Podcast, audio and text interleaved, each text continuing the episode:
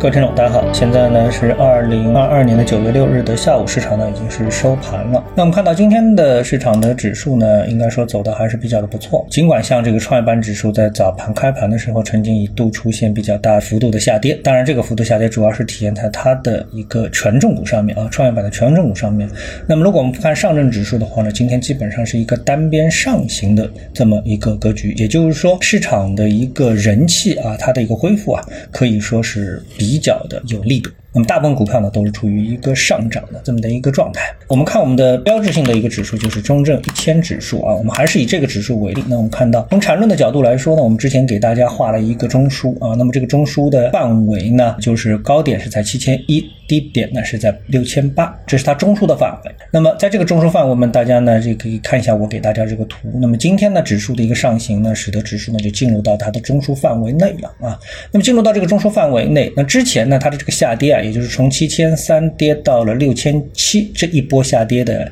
这过程当中呢，走出了一个比较完整的 A、B、C 的三浪的这个结构。当然这是从三十分钟图上看啊。那么今天的这一根阳线的一个上涨呢，使得指数呢是回到了它。的这个左侧的中枢的范围内，那么在这个之前呢，我们就跟大家说啊，这个指数啊，它在这个五六位置，如果能重新回去的话呢，那可能就可以构筑一个右肩的一个状态啊。那这个右肩的状态在逐渐完成的过程当中呢，那么这个指数是选择向上还是选择向下，那并不一定完全是一个头肩。呃，顶的一个格局。那很多的我的小伙伴啊，在问我，那么接下来是看什么板块？那我认为啊，一直跟大家说的这个，现在啊，在这个新能源，也就是跟能源相关的板块啊，进入到了一个盘整的状态，并不说这个板块不好啊，它还是有各种各样的利好啊等等啊。但是呢，由于前期所获得的这个累积的利润啊，实在是太高了。啊，所以市场本能的对这些板块、这些题材呢，就是一种敬而远之的一个态度啊，并不愿意进去给主力机构呢抬轿子。所以这些板块啊，他们只基本上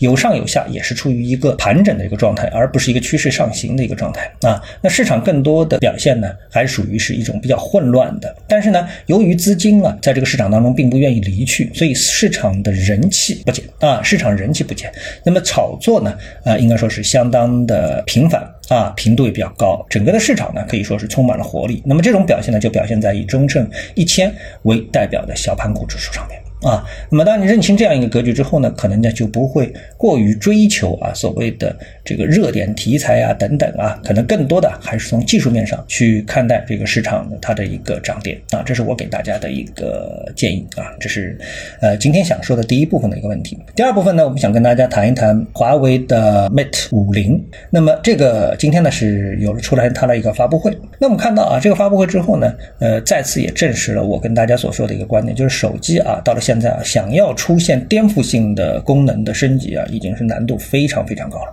啊我稍微看了一下啊，它的部分的发布会，因为实在没有耐心看完。啊在这里面呢，华为的这部手机啊，Mate 五零，它所推崇的这个功能，这个推荐大家的功能，主要呢一个什么呢？比如说照相。啊，那大家都知道，现在啊，其实照相这个功能也基本上是到了一个极致或者是瓶颈了啊。因为无论是苹果还是华为，还是包括其他的 vivo 啊、OPPO 啊、小米啊等等啊，那么已经把这个功能呢，基本上都做到了一致，而且呢，都也联手啊，差不多能联手世界顶尖的呃这个著名的照相机厂商就联手，然后呢，把传统的相机都给干趴下了。也就是传统的中低端的这个照相机市场已经被手机照相完全的给打败了啊，所以呢这部分的功能实际上我认为它向上的空间其实已经很少很少了啊，这个继续的说自己照相照了多好多好，我觉得啊没有什么太大的一个意思。那么所以从这样来看的话，它的发布会里面还有什么样的亮点呢？那无非就是它所一直说的是卫星短消息这么的一个功能。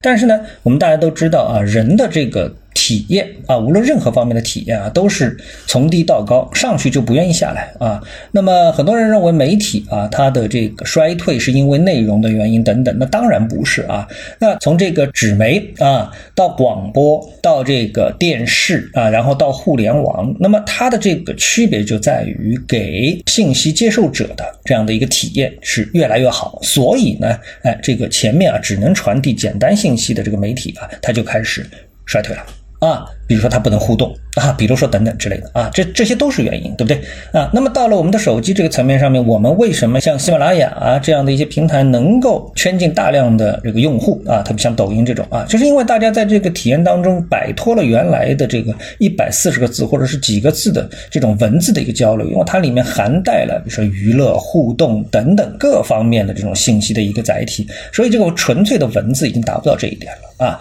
呃，也是极少数人、极小众的人才有可能啊。在一个比较危险的场景当中去利用卫星来给自己救命，那么这种需求是不是很大呢？显然它不大。啊，所以呢，我认为啊，这个华为 Mate 的这个五零啊，所谓的卫星通信这个功能啊，如果说它是属于一个颠覆性的，我个人是非常的不赞同的啊。它也就是给自己多一个卖点，嗯，会不会让人买单？我觉得这个难度是非常高的。而且呢，这次呢，华为推出的手机啊，它的价格是越来越高。它的这个 Mate Pro 的这个起售价是六千七百九十九，就是六千八。然后呢，它的 Mate 五零 RS 的市售价是一万三，它的 Mate 五零 E 起售价是四千啊，所以这个价格其实已经是相当相当的不便宜了，对吧？啊，这就是华为的，就不多说了啊。好，那么最后呢，我们今天看到一篇文章，这是第三部分，我觉得和中国的投资者也是非常有直接关系。什么呢？就这篇文章叫什么？为什么韩国人卖房借钱也要炒股？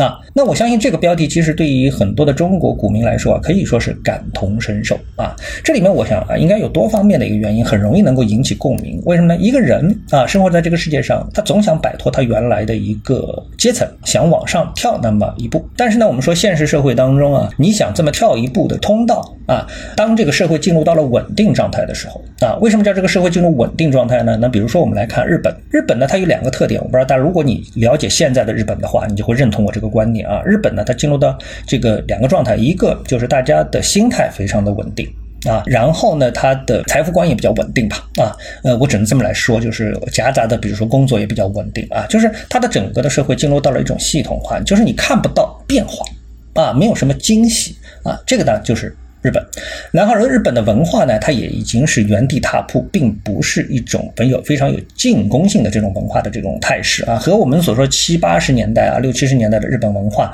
二战之后的这个日本文化其实是相当的有区别的啊，所以日本现在处于一种文化停滞的状态，社会稳定的状态，而无论是中国还是韩国呢，其实还远远没有到那一步，就是人还相当的有进取心。比如说，如果你去关注全世界的这个影视文化的话，你就会发现啊，大量的。韩国的影视作品啊，我们说连续剧也好，电影也好，进入到了美国的这个发行体系。啊，为什么美国人发现，哎，这个韩国人太有创造力了啊！这拍出的片子太好看了，无论是这个普通的韩剧也好，还是他们电影也好，哪怕僵尸片也好，就太有冲击性了。所以呢，哎，美国人花大量的花大量的钱去收购韩国人的这个剧本、他们的电影等等啊，重新纳入他的，比如说像 Netflix 啊、奈飞这个体系当中啊，就是韩国人现在非常在这方面非常有创造性。但是呢，韩国同样面临着一个情况，就是什么呢？就是呃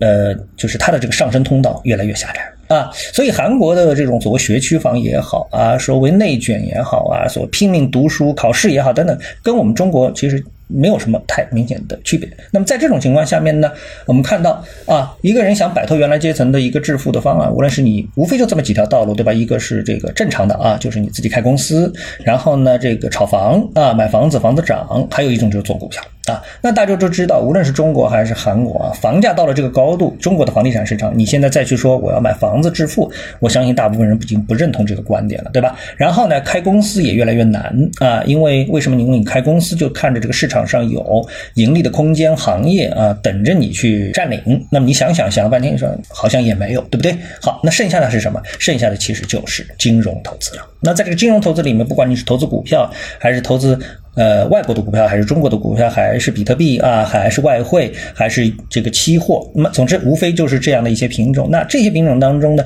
你其实呢管理成本最低，对不对？然后你只要你一个自己的个人努力，可能你就能够实现这样的一个翻身的啊，或者。跨越阶层的这么的一个目标，所以综合这样一个之后呢，我们就不难理解韩国人为什么要卖房借钱也要去炒股啊？因为房子它的价格不发生变化之后，那么对你来说的话，你去租房还是你拥有自己的房子，它其实机会成本是不一样的，对不对？那这个你可以简单的、简单的去算一笔账啊。那这种事情，我相信啊，我们中国的股民其实未来越来越容易去理解怎么样的一个行为，并且呢，也会去实践这么一个事情。啊。好，那今天的节目呢，我们就跟大家沟通到这里。如果你对我们的观点有什么样自己的想法呢，欢迎到我们的节目之后呢去留言，我们呢做一个更进一步的沟通和互动。谢谢各位，我们今天节目就到这里，我们下次的节目时间再见。